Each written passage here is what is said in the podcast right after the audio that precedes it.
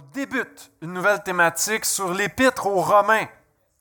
Donc, un super livre euh, dans euh, la Bible. Si tu n'as jamais lu le livre de Romains, l'Épître aux Romains, je t'invite à commencer à le lire cette semaine pour suivre cette thématique.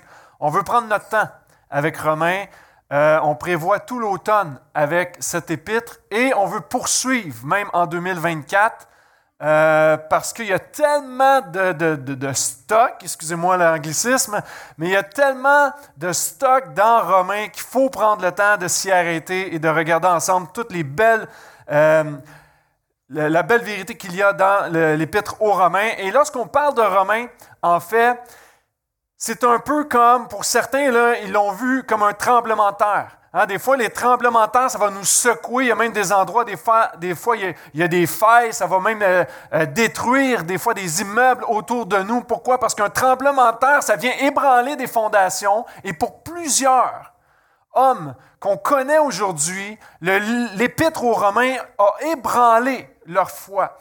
Par exemple, Martin Luther, hein, le grand réformateur Martin Luther, euh, sa foi était basée beaucoup sur ses œuvres, où il faisait beaucoup d'indulgence, puis il essayait de gagner son ciel. Et en lisant l'Épître aux Romains, Wow, fraîche révélation de ce que Jésus a fait pour lui, sachant qu'il n'était pas justifié par les œuvres, mais justifié par la foi. Ça l'a impacté. Euh, Jean Calvin, un autre réformateur, ça l'a impacté des missionnaires, euh, John et Charles Wesley, euh, que plusieurs connaissaient.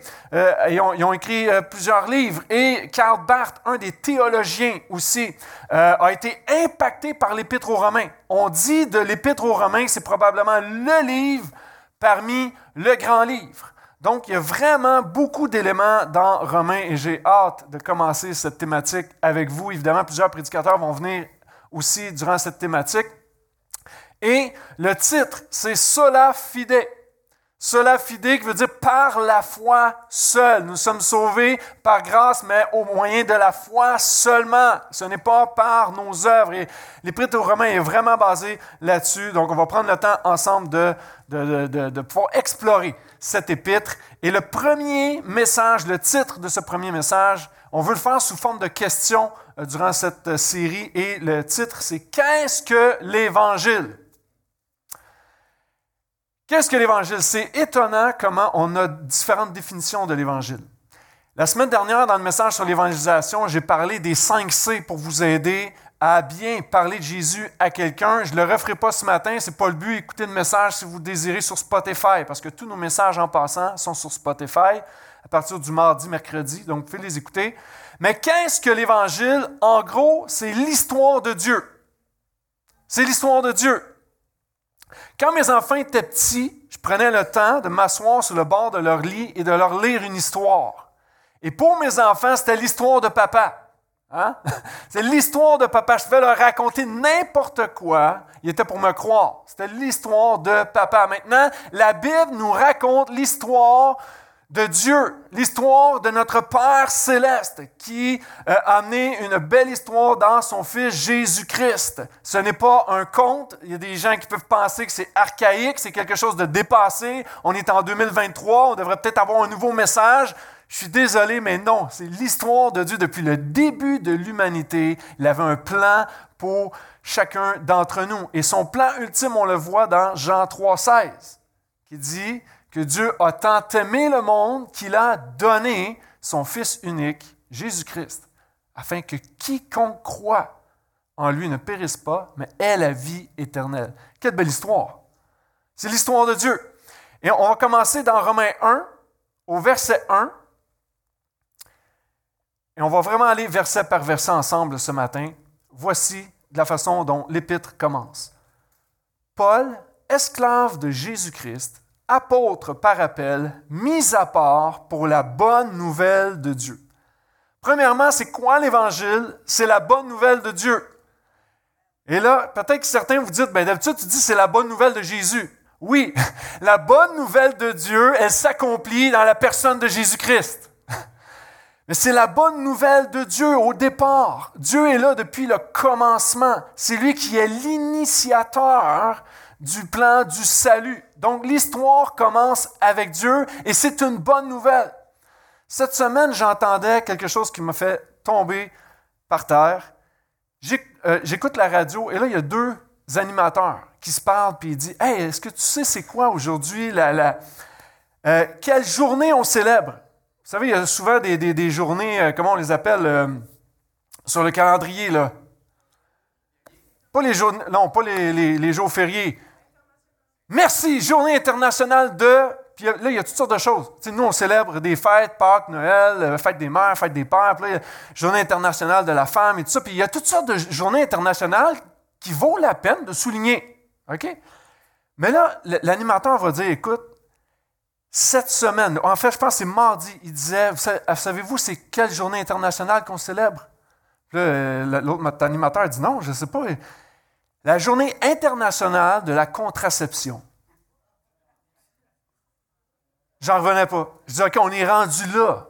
On fait une, journée spéciale pour tout et pour rien aujourd'hui. Comme si, hey, regarde, c'est la bonne nouvelle, une, une journée dédiée pour la contraception. Et, et la réflexion que je me suis fait, c'est qu'on essaie tellement de donner plein de bonnes nouvelles, on célèbre toutes sortes de bonnes nouvelles que finalement, on minimise la véritable bonne nouvelle. Et on, essaie de minimiser la bonne nouvelle de Dieu dans notre monde. Mais au contraire, lorsque je vois la bonne nouvelle de Dieu, j'imagine notre grand Dieu euh, dans le ciel qui dit, Hey, venez, je vous rassemble un peu comme ce matin, une centaine de personnes où on est rassemblés. Et si je vous disais dans le hall, cinq minutes avant d'entrer, OK, s'il vous plaît tout le monde, on rentre, on a quelque chose à vous annoncer. Je suis convaincu vous allez dire, Oh, ça doit être important. Il y a sûrement une bonne nouvelle. Vous allez tous vous dépêcher à arriver, vous allez être à l'heure. Et là, oh yes, ils vont avoir une bonne nouvelle. Et Dieu a une bonne nouvelle pour chacun de nous qui est présentée dans ce livre, dans l'Épître aux Romains. C'est un plan de sauvetage. Et là, le texte commence en disant Paul. Ça, c'est intéressant. C'était qui Paul? On sait que c'était un apôtre. OK. Mais est-ce que tu sais qui était Paul avant d'être un apôtre? Saul de Tarse, OK. Mais c'était qui ce Saul de Tarse?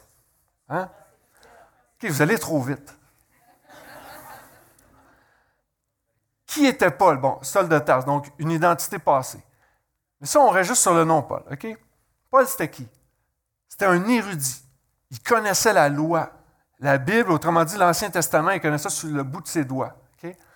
Il était dévoué à la religion, c'était un pharisien fini. OK? Paul avait de la connaissance, là, mettre tous les diplômes ensemble, ça c'est Paul. De la connaissance, c'était un persécuteur de chrétiens. Hein. il n'était pas capable de sentir. Pourquoi? Parce qu'il voyait que, wow, il y a une opposition dans ce que lui croyait. Hein, le salut par les œuvres, c'était très Paul.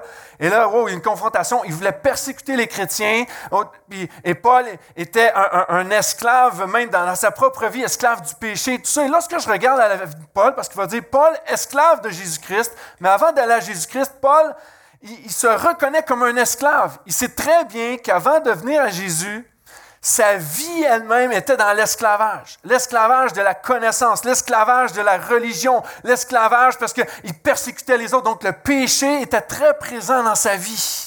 Et ça me faisait réaliser que sans Jésus, on peut avoir la connaissance qu'on veut, on peut avoir les diplômes qu'on veut, on peut avoir les compétences que l'on veut.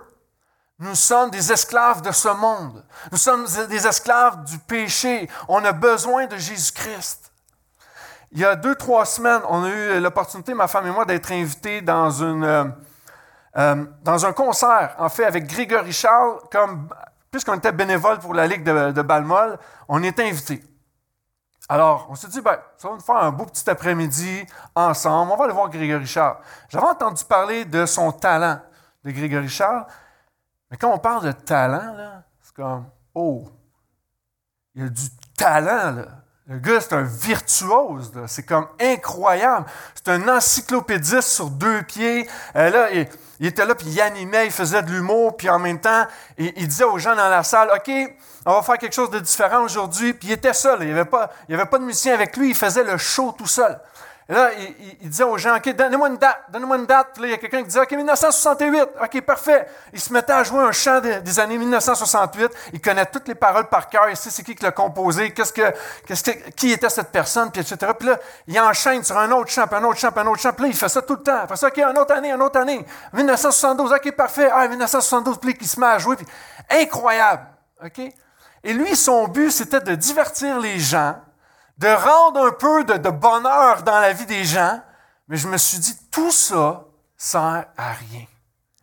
En bout de ligne, il est esclave dans sa connaissance, il est esclave dans tout son talent, et il demeure esclave dans son péché. Qu'est-ce qui nous libère de notre esclavage? C'est Jésus-Christ. Et là, Paul va dire qu'il est esclave de Jésus-Christ. Pourquoi il dit ça? C'est qu'il savait très bien qu'avant, il était esclave d'un autre monde, esclave d'un autre maître. Hein? Esclave veut dire au service de.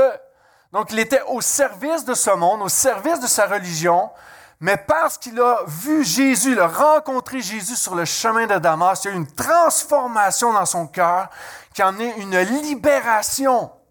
Et maintenant, il voulait être serviteur de Jésus-Christ. C'est pour ça qu'il est esclave de Jésus-Christ maintenant. Et ça, c'est notre histoire. J'espère que vous êtes avec moi ce matin, que si vous avez placé votre foi en Jésus, c'est votre histoire. On était esclaves du péché, maintenant on devient des esclaves de Christ. Pas pour euh, euh, être maltraité, hein, parce que souvent esclave, c'est comme, OK, c'est des gens maltraités, puis je sais que c'est lourd d'histoire avec ce mot esclave, mais dans la parole de Dieu, c'est de vouloir être au service de au service de Jésus-Christ. Et ça, c'est la bonne nouvelle de Dieu parce qu'au départ, notre vie était loin d'être au service du Maître, on était au service de notre monde, au service de notre péché. Mais merci Seigneur, tu nous as libérés pour qu'on puisse être à ton service. Ça, c'est la bonne nouvelle de Dieu. Il avait un plan pour nous, une transformation de cœur. Et Paul va dire, non seulement qu'il est esclave de Jésus-Christ, mais il est apôtre par appel. Et apôtre, littéralement, veut dire d'être témoin de la résurrection. C'est ceux qui ont été témoins de la résurrection. Paul n'était pas avec les disciples lorsque Jésus s'est présenté à eux, mais lorsqu'il allait pour persécuter les chrétiens, le Seigneur est intervenu sur le chemin, il a vu Jésus. Et c'est pour ça qu'il peut être un apôtre ou il est un témoin de la résurrection. Et maintenant, il sait que son appel, c'est de proclamer la bonne nouvelle de Dieu qui est en Jésus-Christ. Notre appel, c'est de proclamer la bonne nouvelle de Dieu en Jésus-Christ, à notre monde.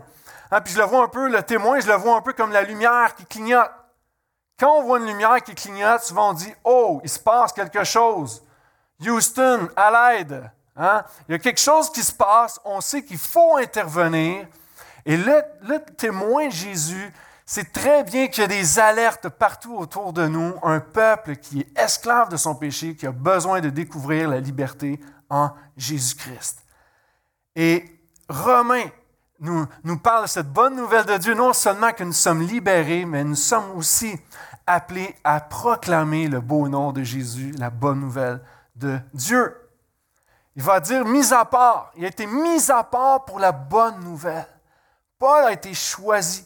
Le chrétien a été choisi, tout comme Jésus a été choisi parmi tous pour être celui qui allait porter le sacrifice du péché. Paul a été choisi. Un peu comme dans l'armée, il y a toujours des soldats qui sont choisis. Ils vont aller à la guerre pour une cause qui leur est chère. La bonne nouvelle de Dieu, c'est qu'il nous a mis à part. On peut être reconnaissant au Seigneur pour ça? On est reconnaissant on est mis à part pour le servir. Pourquoi pour servir Jésus-Christ? Parce qu'il nous a servi en premier. Simplement parce qu'il nous a servi en premier. Il est venu sur cette terre. De un, il s'est humilié pour venir sur cette terre et servir. Il dit, je ne suis pas venu pour être servi, mais pour servir. Je suis venu donner ma vie en rançon pour beaucoup. Il a servi encore jusqu'à la croix et encore aujourd'hui, Jésus te sert. Ça dit qu'il intercède pour toi dans les lieux célestes. Moi, j'ai envie de servir un Dieu comme ça, qui continue de me servir. Donc, le premier élément de l'Évangile, c'est la bonne nouvelle de Dieu. On continue. Verset 2. Il va dire, cette bonne nouvelle, Dieu l'avait promise par ses prophètes dans les Écritures saintes. Ça, c'est important. Les Écritures saintes, c'est toute la Bible. Je sais que des fois c'est dur, des fois c'est compliqué. Des fois je parle avec des gens, puis moi je préfère lire le Nouveau Testament parce que l'Ancien Testament, je ne comprends rien. ou assez compliqué l'Ancien Testament, puis j'aime mieux lire le Nouveau Testament, au moins j'ai la vie de Jésus. Ben, c'est bien que tu commences par le Nouveau Testament, que tu apprennes sur qui est Jésus, puis l'enseignement des apôtres qui vont pointer vers Jésus. Mais ce que tu dois comprendre, c'est que la bonne nouvelle n'a pas commencé dans Matthieu 1. La bonne nouvelle a commencé dans la Genèse. Et le, deuxième élément de l'Évangile, c'est un plan rédempteur annoncé dans toutes les Écritures. Ça, c'est vraiment important. Au portail, on veut prêcher toute la Bible parce qu'on sait que le message rédempteur de Dieu est dans toute la Bible. Des fois, on fait, est-ce que ça vous arrive d'écouter un film puis d'écouter juste les 15 dernières minutes? C'est poche, hein? On ne sait même pas ce qui est arrivé avant. Est-ce que tu lis un livre et tu commences par le dernier chapitre? Généralement, non. Hein? Je crois que c'est exactement la même chose avec la Bible. On devrait commencer au départ pour pouvoir comprendre quel est tout ce plan rédempteur que Dieu avait prévu dès le départ. On le voit alors que Adam et Ève ont péché, hein? on le dit souvent. Ils ont chuté, parfait, ils sont séparés d'avec Dieu. Maintenant, il y a un plan rédempteur quelque part. Il est où? Il commence dans Genèse 3. Alors que, euh, justement, ils ont péché, ils sont partis se cacher. Dieu, qu'est-ce qu'il va faire? Il va, prendre des peaux d'animaux pour couvrir Adam et Ève qui sont nus. Il s'est aperçu qu'ils étaient nus parce qu'ils avaient péché. Maintenant, si Dieu a pris des peaux d'animaux, c'est pas qu'il a fouillé dans son garde-robe et il a pris deux, peaux de fourrure. C'est qu'il avait tué littéralement un animal pour couvrir l'homme et la femme de son péché. Qu'est-ce que ça nous communique, ça? qu'il y a eu le sacrifice ultime. Jésus-Christ est mort et il, s'est sacrifié pour qu'on puisse avoir la vie aujourd'hui, qu'on soit couvert de notre péché. C'est ce que ça communique. Et dans Genèse 3.15, même Dieu va dire au serpent, euh, il va toujours avoir hostilité entre ta descendance et la descendance de la femme. Mais quand on parle de la descendance de la femme, c'est qu'on sait que euh, Jésus va venir au monde par Marie et c'est lui qui va venir écraser la tête euh, du serpent alors que le serpent va essayer juste d'écorcher le talon. On voit que Jésus est victorieux, même dans Genèse 3.15. On nous présente déjà la solution. Donc le plan rédempteur de Dieu est là depuis le départ. On peut aller dans, à Noé. Hein? pourquoi il y a eu une arche? C'est pas pour sauver euh, deux euh, euh, le mâle et la femelle, les, les espèces d'animaux. C'est pas ça l'idée. Jésus est la porte, hein, par celui par qui on entre pour être sauvé. On peut aller dans Abraham lorsque Dieu dit, je vais te bénir comme la multitude. Euh, des, étoiles, ta descendance va être grande comme ça. C'est pas parce que, OK, euh, il, aurait fallu qu'il y en ait beaucoup de femmes et qu'il en mette beaucoup enceintes pour avoir des milliers comme les étoiles du ciel. C'est pas ça qui est arrivé. C'est quoi? Parce que Abraham crut en Dieu. Il a eu la foi. Et par ceux qui vont mettre leur foi en Christ, font partie de la famille de Dieu, de la famille d'Abraham.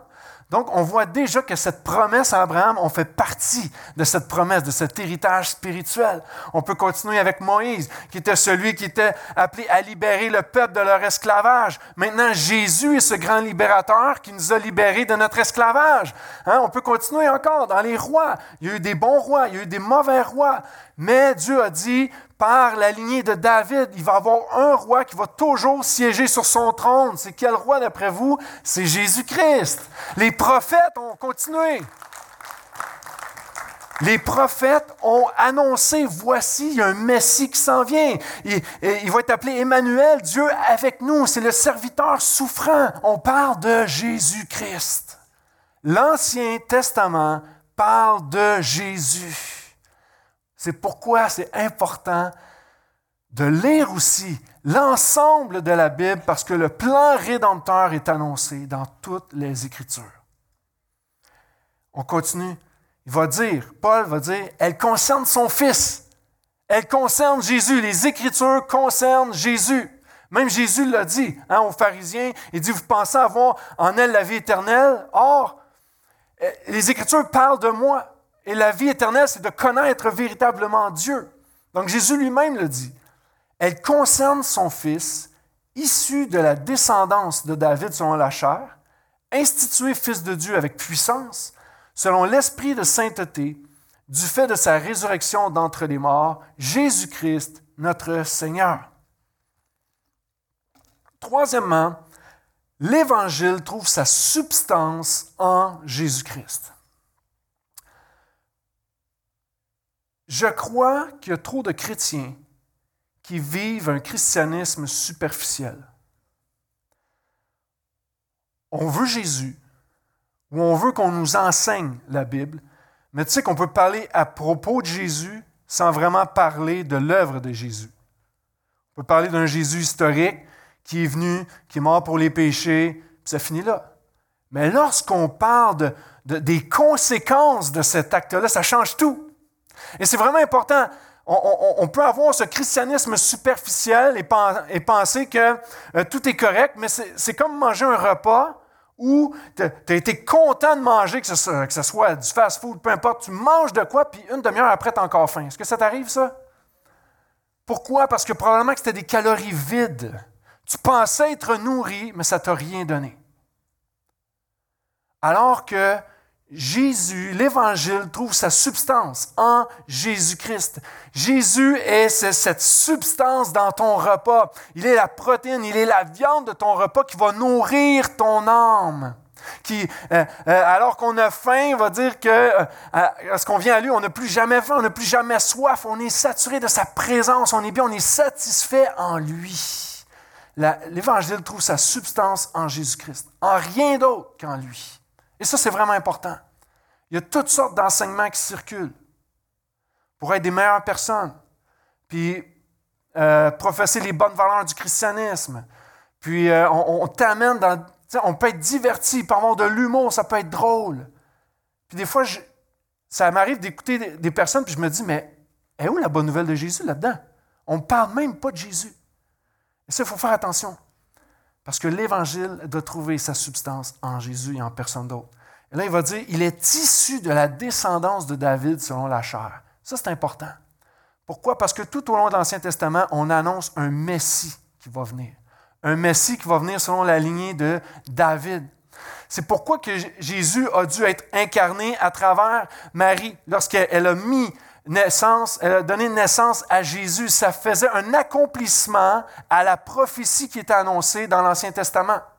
Et lorsqu'on parle de Messie, on dit qu'il est le oint, il est le choisi de Dieu. Donc Paul est très intentionnel. Vous qui croyez à la loi, vous qui croyez à l'Ancien Testament, mais que vous n'avez pas compris que c'est par la foi que vous devez être sauvés, voici, Jésus est l'accomplissement de cette prophétie selon la chair.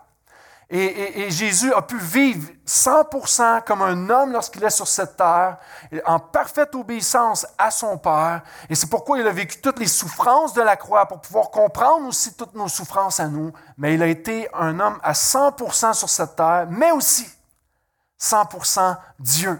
Et il a été autant un homme qu'un Dieu pendant son temps sur la terre. Ça, c'est important de comprendre.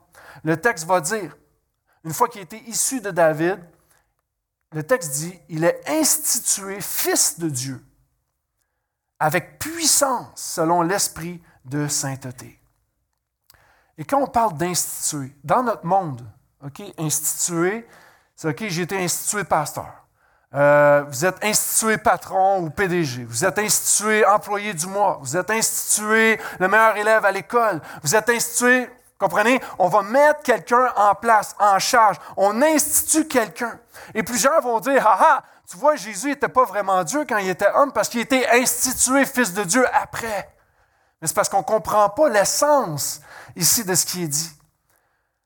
Il était l'accomplissement de la prophétie. Donc Paul est en train de démontrer au peuple à Rome et aux chrétiens qui sont là aussi de dire, hey, Jésus, depuis le début des temps, il était le oint, il était le choisi, il était le Messie, et il a parfaitement accompli le plan de Dieu. Alors aujourd'hui, Jésus est celui qui est institué. On peut reconnaître par le fait qu'il est ressuscité qu'il est le Fils de Dieu. Si Jésus n'était jamais venu homme, il n'aurait jamais pu mourir. Il n'aurait jamais pu se sacrifier pour nous. Jamais. On serait mal pris. On serait, Paul dit qu'on serait le plus malheureux des hommes. De, prêcher euh, quelque chose de vide à chaque dimanche matin. Mais Jésus est ressuscité. C'était la preuve qu'il est le, Fils choisi de Dieu, le Fils légitime de Dieu. Je ne sais pas si tu as peur de la mort. Je parlais avec quelqu'un cette semaine, puis il dit, moi j'ai peur de la mort. Je demandais pourquoi il avait peur de la mort. Puis en fait, il avait plutôt peur d'avoir les symptômes de la mort. C'est-à-dire, je ne voudrais pas souffrir, je ne voudrais pas être malade, je ne voudrais pas laisser les gens autour de moi. Donc, ce n'était pas tant de la mort que des symptômes de la mort. Mais en fait, la mort devrait, comprenez-moi bien, devrait nous réjouir. Pourquoi? Parce que si Christ est ressuscité d'entre les morts, Paul va dire plus loin dans Romains que l'esprit qui ressuscite à Christ, si cet esprit demeure en vous, vous allez être ressuscité avec lui. C'est la bonne nouvelle de Dieu. Yes, on peut applaudir. C'est la bonne nouvelle de Dieu. Je suis reconnaissant pour la résurrection de Jésus-Christ. On continue. Verset 5. C'est par lui, donc par Jésus, que nous avons reçu la grâce et l'apostolat afin de susciter pour son nom l'obéissance de la foi dans toutes les nations, nations dont vous aussi vous faites partie. Le quatrième élément de l'Évangile, de ce que ça produit dans nos vies, c'est que ça produit un fruit. Ça produit un fruit. Encore une fois, des fois, on, on peut se déclarer comme un chrétien, mais on ne voit pas toujours les fruits. Il faut se poser la question si nous sommes de véritables chrétiens. J'ai fait un jardin cet été, je vous l'ai déjà dit à quelques reprises, mais j'avais des tomates, j'avais des piments qui ont poussé, puis j'avais un concombre qui a essayé de pousser. OK, ça n'a pas marché. Pourquoi? Parce qu'il a manqué de racines.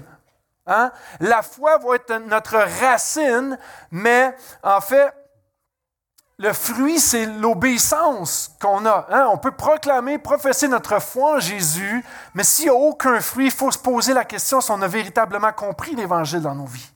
Parce que le Saint-Esprit fait une transformation. Et c'est dans le but de susciter la foi toujours pour le nom de Jésus-Christ, de porter du fruit. Jésus a dit que celui qui ne porte pas de fruit, il le coupe et jette au feu. Parce que ça ne sert à rien. Mon concombre, j'aurais voulu le manger, mais il ne servait à rien. Maintenant, je crois que la bonne nouvelle de Jésus nous amène à produire du fruit. Et là, je ne parle pas de produire juste une belle moralité et des belles valeurs sans substance. Hein, rappelons-nous, la substance, elle est en Jésus-Christ. Ça, c'est vraiment important. Et je ne crois pas que nous pouvons être chrétiens sans être un pratiquant. Impossible. J'ai parlé à mon voisin cette semaine. On, avait une discussion, puis là, à un moment donné, euh, je savais qu'il y avait un fond. Là, j'ai dit, pour entamer la discussion, je dis, est-ce que tu es croyant? Puis là, il me dit, oui, oui, je suis croyant, mais je ne suis pas pratiquant. J'ai dit, c'est intéressant ça. Je dis, OK, je dis, explique-moi, qu'est-ce que tu veux dire par là? Alors, il commence. Il dit, ben écoute, j'ai grandi au Chili, il y avait beaucoup d'églises euh, là-bas, puis j'étais à l'église, puis bon, il y avait les curés, puis tout, puis euh, je me suis aperçu que bon, il y avait de l'abus de toutes sortes dans l'église et tout. Puis moi aujourd'hui, il dit maintenant, je veux plus de médiateur. Euh, il dit c'est moi et Dieu, ma foi avec Dieu. Je prie, puis des fois je lis la Bible aussi, puis tout ça, puis il dit ça s'arrête là. Tu sais, ma foi, elle reste là. Ah, puis j'essaie aussi de, de d'avoir de bonnes valeurs, en fait, de mettre les valeurs du christianisme un peu, plus en avant dans ma vie, tout ça. Puis je disais, c'est vraiment intéressant ce que tu dis. Je permets-moi de faire du millage là-dessus. Il dit, OK. Je dis, est-ce que tu savais? Écoute, je comprends en Dieu et toi parce que tu as été déçu par les hommes. Mais je, je dis, est-ce que tu savais qu'il y a une super bonne nouvelle dans la Bible? On a un médiateur. On a un médiateur entre Dieu et les hommes. Puis là, je dis, je vais t'expliquer. Je ne voulais pas qu'ils partent en courant. Je vais t'expliquer pourquoi c'est une bonne nouvelle. Puis là, je ne parle pas d'un homme ici, puis je ne parle pas d'un pasteur comme moi. Qu'est-ce que Dieu a fait? Dieu a vu notre état. Dieu a vu, parce qu'il me disait par lui-même, il dit, ah, j'ai des manquements des fois. Je dis, tu es d'accord avec moi que nos manquements, ça a un mot, hein, c'est le péché. Il dit, oh, oui, OK, parfait. Bien, à cause de notre péché, la Bible dit qu'on est séparé d'avec Dieu. Dieu est parfait. Dieu est pur, il est saint, puis euh, on peut pas, le péché ne peut pas cohabiter avec Dieu. On est séparé d'avec Dieu. Tu es d'accord avec moi que notre nature, elle est rebelle? Il dit Oui, oui, Tu sais, quelqu'un qui est rebelle avec toi, là, tu vas te repousser, hein, tu vas vouloir te séparer de lui. Hein. C'est exactement ça qui est arrivé. Notre péché nous a séparés d'avec Dieu. Mais la bonne nouvelle, c'est que Dieu a envoyé Jésus pour être le médiateur, pour que ce soit celui qui plaide ta cause, qui arrive à la croix puis dit OK, mets les péchés sur moi parce que j'aime David, j'aime Denis. Puis là ah, puis mon voisin c'est David. Puis là euh, euh, il prend tout sur lui par, pourquoi? Parce qu'il veut te réconcilier avec le Père. Le médiateur est une bonne nouvelle. Là, ah, ah, ah, ça fait du sens. Puis tu sais, tu parles de valeurs chrétiennes. Tu sais que sans Jésus, il n'y a aucune valeur qui tient. Que toutes les valeurs du christianisme proviennent d'une seule personne. L'Évangile, c'est une personne. Ce n'est pas une manière de faire. C'est une personne, c'est Jésus-Christ. Là, on continue la discussion. J'ai dit, à un moment donné, on avait jasé, tu me disais que tu voulais venir faire ton tour à l'église. Tu sais, ça tendrait-tu? Il dit, ah, euh, il dit, ah, je suis pas sûr parce que Écoute, les dernières fois que j'étais à l'église dans ma vie, j'ai remarqué les gens qui sont à l'église, puis je trouve qu'ils ne vivent pas ce qu'ils enseignent. Puis là, après ça, je voyais vraiment la façon qu'ils pensaient. J'ai dit, OK, je crois que tu vois les chrétiens comme des gens qui ne luttent plus jamais avec le péché. Je pense que tu vois les chrétiens comme si ça devrait être des gens parfaits. Puis, mais j'ai dit, c'est là que eh, ton angle n'est pas bon. Puis là, il m'écoutait. Puis j'ai dit, mais tu sais quoi? Sais-tu pourquoi je vais à l'église à chaque dimanche matin? Puis là, il dit, euh, non, non, je ne sais pas. Laisse-moi te dire pourquoi je vais à l'église à chaque dimanche matin. C'est parce qu'à chaque fois que je vais à l'église, on m'annonce une bonne nouvelle. On m'annonce une bonne nouvelle. Parce que oui, c'est vrai je peux porter un jugement. C'est vrai que je peux peut-être manquer d'amour avec quelqu'un. C'est vrai que je peux pas. Ah, regarde, lui, il a un besoin, mais je laisse dans son besoin. Ça se peut que j'ai de l'air d'un hypocrite. Mais on est tous à quelque part des hypocrites parce qu'on lutte avec le péché, mais il y a une bonne nouvelle. Jésus notre médiateur.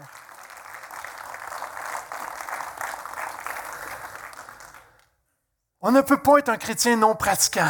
Lorsqu'on connaît cette bonne nouvelle, wow, merci Seigneur que cette bonne nouvelle est communiquée à chaque dimanche, puis on n'arrêtera pas de la dire, la bonne nouvelle, vous allez nous trouver fatigants, mais si on ne parle pas d'une bonne nouvelle, ça ne sert à rien d'être là ce matin. Cette bonne nouvelle produit un fruit. Et je crois que, puis on est encore une fois, on vit dans l'imperfection. Mais je crois que cette bonne nouvelle devrait apporter du fruit dans nos vies. Je crois que nos relations devraient voir du fruit dans nos relations. Je crois qu'on devrait être des agents de réconciliation avec les autres. Je crois qu'on devrait être des agents de paix, qu'on devrait être des agents de pardon autour de nous, des, des agents d'amour autour de nous. Je crois que lorsque euh, on, élève nos enfants, on éduque nos enfants, je crois que la parole de Dieu devrait être le fondement de notre famille pour les faire grandir dans les voies de Dieu, leur faire voir cette bonne nouvelle de Jésus. Je crois que même dans la façon dont on gère notre argent, notre argent, on devrait, sachant que ça vient de Dieu, Ma prière, c'est souvent Seigneur, montre-moi ce que tu veux que je fasse avec ton argent. c'est pas la mienne. C'est l'argent du Seigneur. Seigneur, OK, j'ai ma voiture. Si quelqu'un veut je lui prête ma voiture, Seigneur, qu'est-ce que tu veux que je fasse avec ta voiture? Combien de fois je me suis dit, oh, mais attends une minute, c'est ma voiture, là. Euh, ah, attends une minute, c'est mon argent, là. attends une minute, c'est mes affaires. Mais de réaliser que tout ce que j'ai, c'est une grâce de Dieu. Et, et cette foi qui produit un fruit, c'est simplement pour élever le nom de Jésus. C'est ce que Paul voulait faire. Pour son nom, susciter l'obéissance à la foi. Cette bonne nouvelle, l'Évangile produit un fruit dans notre vie. On arrive à la fin du texte. Deuxième portion du verset 6 dit ceci.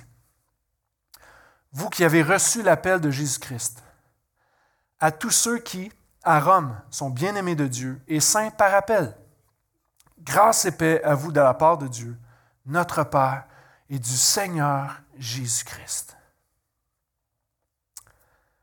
Le cinquième élément de l'Évangile, c'est de recevoir la grâce et la paix de Dieu en Jésus-Christ. Recevoir la grâce et la paix. Il dit, vous qui avez reçu l'appel. Je me rappelle lorsque j'étais ado. J'avais peut-être 16 ou 17 ans, puis là, je priais à l'église. Je me disais, Seigneur, c'est quoi ton appel pour ma vie? Et dans ce temps-là, on prêchait souvent ça à l'Église. Hein? Avance pour savoir c'est quoi l'appel de Dieu pour ta vie. Puis on voulait toujours rendre ça. Euh, tu vas être un, futur pasteur, un futur leader de louange. Quelqu'un va s'occuper euh, des enfants. Puis c'était tout le temps, est-ce que je vais être un missionnaire? Puis c'est quoi l'appel pour ma vie? Puis là, Seigneur, montre-moi. Et là, je tourne ma Bible, j'ouvre ma Bible comme ça. Puis je tombe dans Romains 1. je tombe dans Romains 1 qui dit, vous qui avez reçu l'appel de Jésus-Christ. Et il va dire un petit peu plus loin, saint par appel. Ah, j'ai compris que parce que j'ai mis ma foi en Christ, j'étais déjà saint en Jésus. Christ m'avait appelé. Un appel que j'ai répondu en mettant ma foi en lui. Maintenant, mon identité, elle était nouvelle. Pourquoi chercher quoi faire alors que Christ avait déjà changé mon cœur et m'a déclaré saint comme Jésus-Christ était saint, comme Dieu est saint? Wow! J'étais saint par appel. Nous sommes tous, en tant que chrétiens, des saints. Autrement dit, lorsque Dieu te voit, il ne voit plus l'état pécheur et sale dans lequel tu te vois encore. Il voit Jésus-Christ parce que lui est saint. Et parce que tu es un enfant de Dieu maintenant, tu es saint en lui. Ça change toute la dynamique. Et là, Paul va dire qu'il a été, il avait reçu l'appel d'apôtre. Donc, c'était toute une autre dimension au niveau de l'appel. Mais si on reste juste dans le texte ici, vous avez reçu l'appel, un appel à être saint. Un jour, je ne sais pas comment vous avez mis votre foi en Jésus. Peut-être que c'est un voisin qui vous a parlé de Jésus. Peut-être que c'est une personne de la famille qui vous a parlé de Jésus. Vous êtes peut-être venu à l'église ici, puis vous avez dit oui à Jésus. Il y a plein de façons de pouvoir mettre notre foi en Jésus. Le, véhicule par lequel c'est arrivé peut être différent. Maintenant, ce matin, tu peux être assis ici. J'aimerais te dire qu'il y a un appel qui t'est lancé aussi. Si tu ressens dans ton cœur cette petite voix, puis oh, ton cœur se met à battre, je suis convaincu que c'est l'Esprit de Dieu qui parle à ton cœur que tu as besoin de Jésus dans ta vie. Tu as besoin de cette bonne nouvelle dans ta vie. Reçois l'appel de Jésus-Christ. Et voici la bonne nouvelle de Jésus-Christ là-dedans. Il va dire, vous êtes bien-aimés de Dieu. Bien-aimés de Dieu. Permettez-moi de faire une parenthèse si tu, ressens cet appel ce matin, tu dis, OK, il faut que je fasse quoi? Je prêchais ça la semaine passée, fait qu'il faut que je le dise ce matin. Je fais quoi après? Tu me prêches la bonne nouvelle. Il y a deux éléments à faire. Un, se repentir. Jésus a dit que tu as besoin de te repentir et de croire. Ça, ça veut dire que toute ma vie, j'avais les mains sur mon volant. C'est moi qui fais ce que je veux de ma vie, je me dirige où je veux, c'est moi qui prends les décisions. Il n'y a personne qui va me dire quoi faire, c'est ma vie.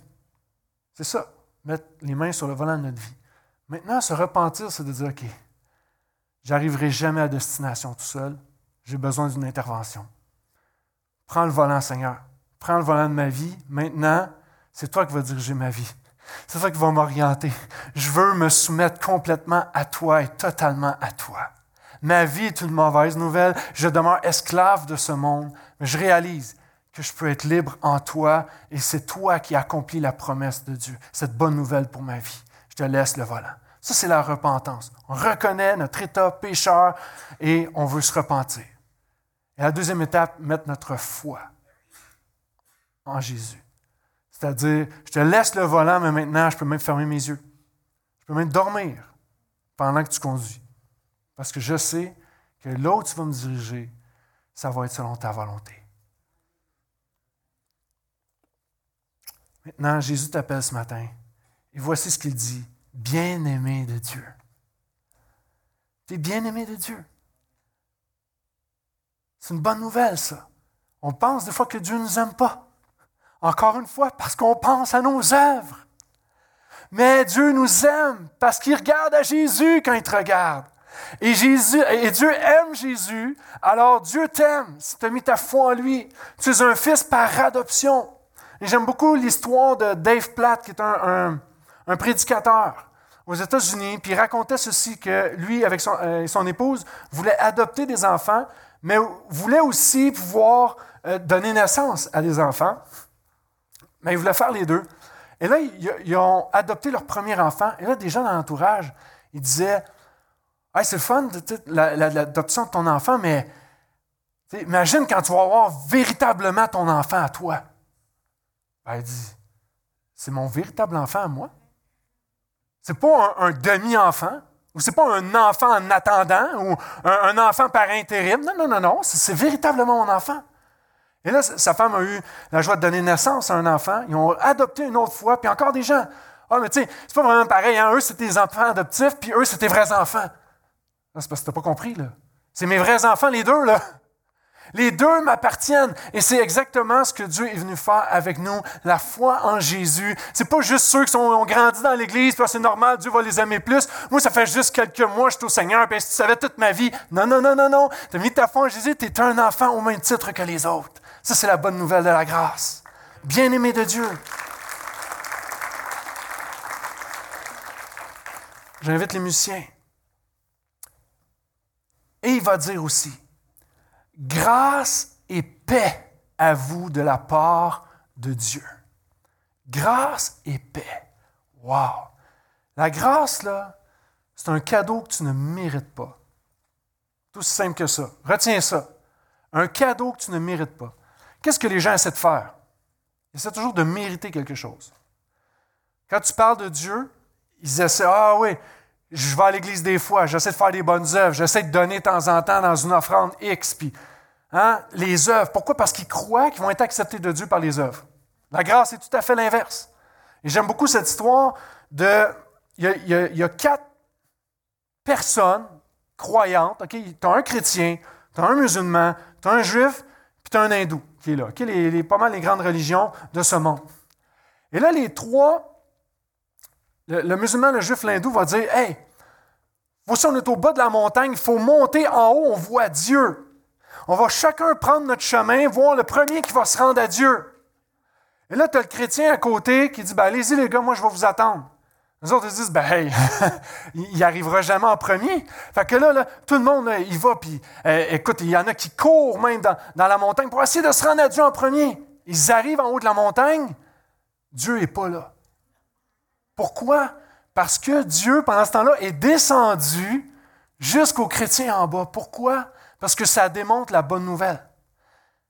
Dieu s'est incarné dans la personne de Christ alors que tu essaies toujours de faire des belles œuvres pour Dieu, tu n'y arriveras jamais. C'est Dieu qui est descendu vers toi.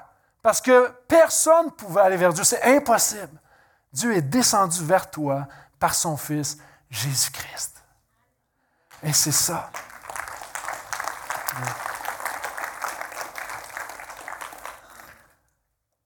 Les bonnes œuvres qu'on fait simplement en réponse de ce qu'on a reçu de Dieu. C'est des œuvres que Dieu a préparées d'avance, mais jamais pour gagner la faveur de Dieu. C'est une grâce, puis l'apôtre Paul va dire paix parmi vous. On a tellement reçu. Et ce qu'on a reçu comme grâce, c'est la réconciliation avec Dieu. Et je crois que Paul veut nous encourager, nous exhorter, étant donné que nous sommes ces récipiendaires de grâce, qu'on soit aussi récipiendaire de cette paix, non seulement dans la réconciliation avec Dieu, mais que les uns envers les autres, on puisse exprimer cette réconciliation qui nous habite. Grâce et paix. On essaie toujours, pas toujours, on essaie souvent de gagner notre point de vue, de gagner des arguments. Puis on, on, il, y a, des frictions et les fils se touchent reçu la grâce et la paix, le désir de l'apôtre Paul, de communiquer cet évangile, cette bonne nouvelle de Dieu, c'est qui nous a amené la réconciliation. Et qu'on puisse prier, Seigneur, travaille à ce qu'on puisse aussi travailler à cette réconciliation avec les autres. Pourquoi il y a un manque d'amour dans ce monde? Pourquoi il y a un manque de grâce? Pourquoi il y a un manque de paix dans ce monde? Parce qu'il y a un manque de Jésus. Il y a un manque de Jésus. Et ce matin, je veux qu'on puisse louer le Seigneur Jésus. Je vous invite à vous lever. On va aller dans la louange ensemble. Mais je veux prier avec toi.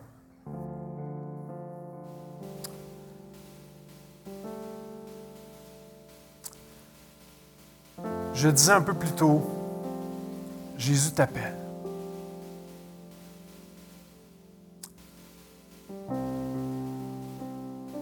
Il y a encore de la place dans sa bergerie.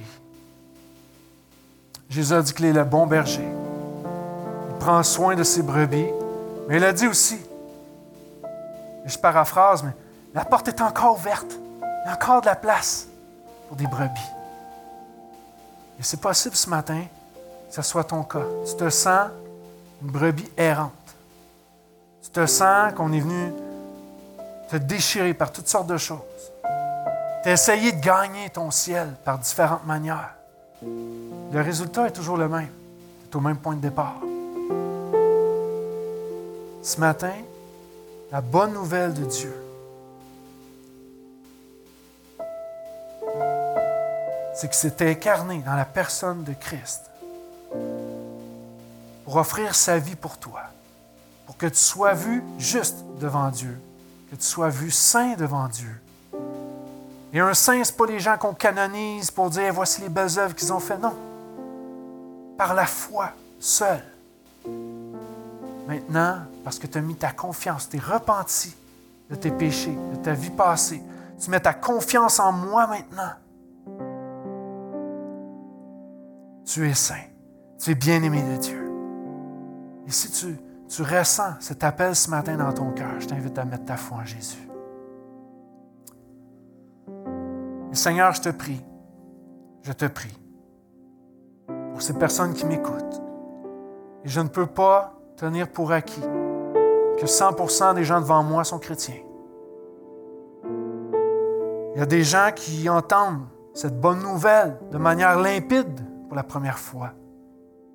Je prie, Seigneur, viennent à toi. Fais cette œuvre par ton esprit. Je sais qu'on voudrait essayer ah, d'essayer de faire de quoi pour mériter quoi que ce soit. On ne mérite rien. C'est la grâce. Merci de t'être offert pour nous. Mais révèle-toi personnellement. Seigneur, je prie pour d'autres qui se disent chrétiens, mais qui ne le sont pas véritablement. Et ce n'est pas à moi de juger de ça, aucunement.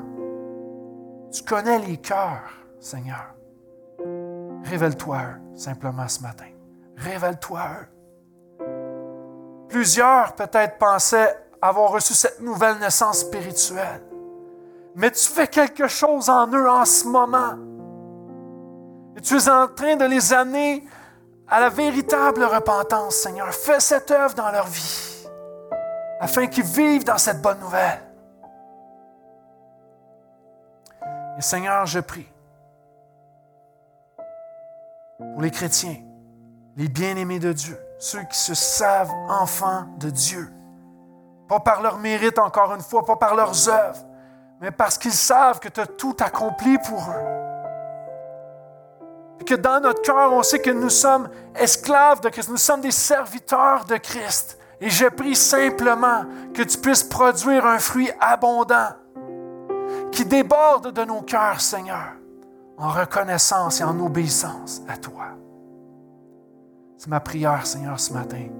Fais ton œuvre. Et à travers la louange ce matin, continue ton œuvre dans nos cœurs pour ta gloire. Amen.